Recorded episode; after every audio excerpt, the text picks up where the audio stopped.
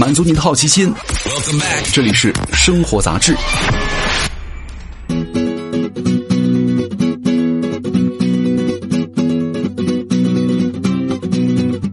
嗨，各位好，欢迎来到生活杂志，我是奥巴庆。今天呢，来跟大家聊聊出轨啊。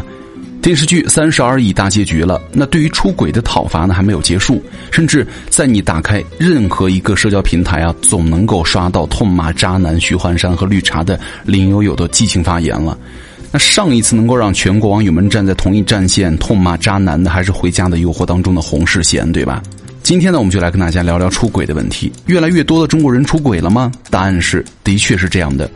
中国人民大学的性学研究所的教授呢，在二零零零年到二零一五年间进行的中国人的性哈全国性抽查调研当中呢，研究了中国人的外遇行为，得到了一些有趣的结果。这十五年当中啊，中国人的出轨行为更普遍了。两千年，中国人的平均出轨率呢只有百分之八，每一百个人当中有八个曾经有过出轨行为。到了二零一五年，大概每四个中国人当中呢，就有一个曾经出轨，出轨率比二零零零年增长了百分之二百零三。跟很多数人印象相同哈，在一段关系当中呢，渣男的比例的确要比渣女高很多。中国男性的出轨率呢要高于中国的女性，在这十五年当中啊，中国男性的平均出轨率是百分之二十点三，而女性呢一半都不到，为百分之七点九。但是这两年啊，女性的出轨比例迅速上升，出轨率略高于男性。二零一五年，中国的男性出轨率是百分之三十四，哈，比二零零零年的百分之十一点八呢，增加了百分之一百八十八。而二零一五年呢，女性的出轨率是百分之十三，相比于两千年的百分之四点一呢，增加了百分之两百二十六。但是啊，即便是整体上女性的增幅要高，但是男女出轨的差距不但没有缩小，反而拉大了。就是在一段关系当中啊，双方都出轨，各玩各的情况也是有的，而且比例还在增大。二零一五年呢，每十对夫妻当中就有一对双双出轨，伴侣双方都出轨的概率呢，相比两千年增加了百分之二百一十八。那从地域上来看呢，东北地区和华南地区的人呢，出轨率更高。不仅是外遇哈，多伴侣、一夜情这样的非主流性行为的比例呢，在这些地区也比例更高。而山东、上海、浙江、福建等省份呢，所在的华东地区相对保守，非主流的性行为的比例是最低的。那是不是有钱就更容易偷吃呢？从调查上来看哈，并不是有钱就变坏，非主流的性行为啊和经济的发展程度的关联性并不是很强。非主流的性行为呢，比例最高的两个地区当中，哈，华南地区相对富裕，东北地区呢要弱一些。比起有没有钱，当地社会的交往频繁程度更有说服力了。从非主流的性行为的地区差异上来看呢，东北和华南的社会交往更加密切。更有趣的一点就是在性的地域表现来看，哈，东北和华南不仅在非主流的性行为上拔得头筹，在性技巧上也是最丰富的。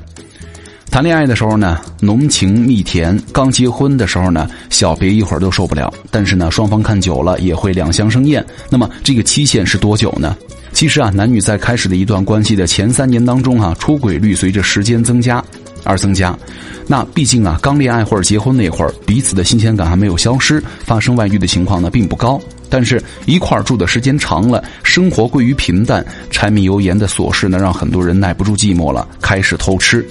腾讯的事实说做过了一项调查，显示一段关系维持一到三年呢，出轨比例会达到一个峰值，女性出轨比例上升到百分之二十二，男性呢上升到百分之二十六。那熬过了三年之痛，男女的出轨比例开始降低，在结婚或者恋爱的第五到第七年之间呢，降到了低值。但是在恋爱和结婚七年之后啊，男女出轨的概率都出现了反弹。相比于男性，女性在经历了七年之痒上呢，反应更加强烈。在所有的时间段当中呢，七年以上的出轨比例最高，达到了百分之二十八点八。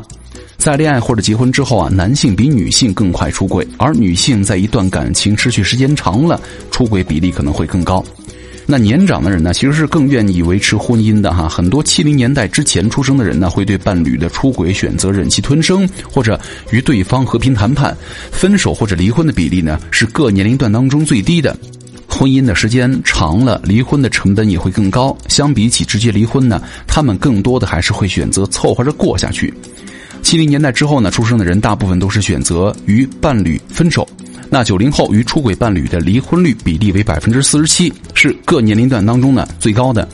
相比之下，零零后呢处理对于伴侣出轨的方式就要刚很多了。百分之十五点二的零零后呢，在伴侣出轨之后会选择上门撕小三，超过了七零八零九零后选择撕小三的比例总和。啊，其实婚外情呢并不是什么光彩的事情，但是为什么会有些人宁愿冒着被主流道德谴责的风险，依然要偷吃呢？谈说起来也无非这么几个因素哈：亲密生活不和谐，不爱了，在婚姻当中呢越来越不快乐了。并非每对夫妻呢都能够接受柏拉图式的无性婚姻哈，亲密生活不满意，出轨的比例更高。那对于亲密生活非常满意的人呢，出轨率只有对亲密生活非常不满意的人的一半。婚姻说白了就是搭着火过日子，在婚姻当中的磨合呢也非常的重要，在婚姻当中的满意度更高，更不容易发生变心。那对于婚姻不满意的男性呢，出轨率是非常满意的两点三倍，而女性的比例更高，达到了三点一倍。有一个研究哈，比如说最近的新冠疫情让很多人的压力都很大。美国的研究学者发现，当对于婚姻的生活不满意的人呢，在新冠疫情期间更有可能会去找刺激。其实啊，肉体的出轨和精神出轨呢，有人能够妥协一个，有些人呢什么都无法接受。根据调研显示，男性对伴侣的肉体不忠更痛苦，而女性呢对于情感的不忠更难以接受。而有意思的是，男性对于伴侣的肉体不忠更痛苦，但是呢，他们的肉体出轨比例更大；女性呢，对于情感比例不忠更痛苦，但是呢，女性的精神出轨比例更高。其实呢，研究生物人类的学家就说了，在原始社会呢，出轨是人类为了生存和发展的行为了；到了现代呢，人的出轨也会受到了从远古流传下来的本能驱使。男性呢，为了让自己的基因得到了更大概率的传播下去，就会广撒网；而一个女人呢，如果有很多伴侣，也就意味着她会得到多个男性的保护和帮助，相当于为了自己和孩子的生存呢上了保险。从这个角度上来说呢，每一个许幻山可能都是没有开化好的原始人了。好，感谢各位收听本期的生活杂志，我是奥巴庆，咱们下期见，拜拜。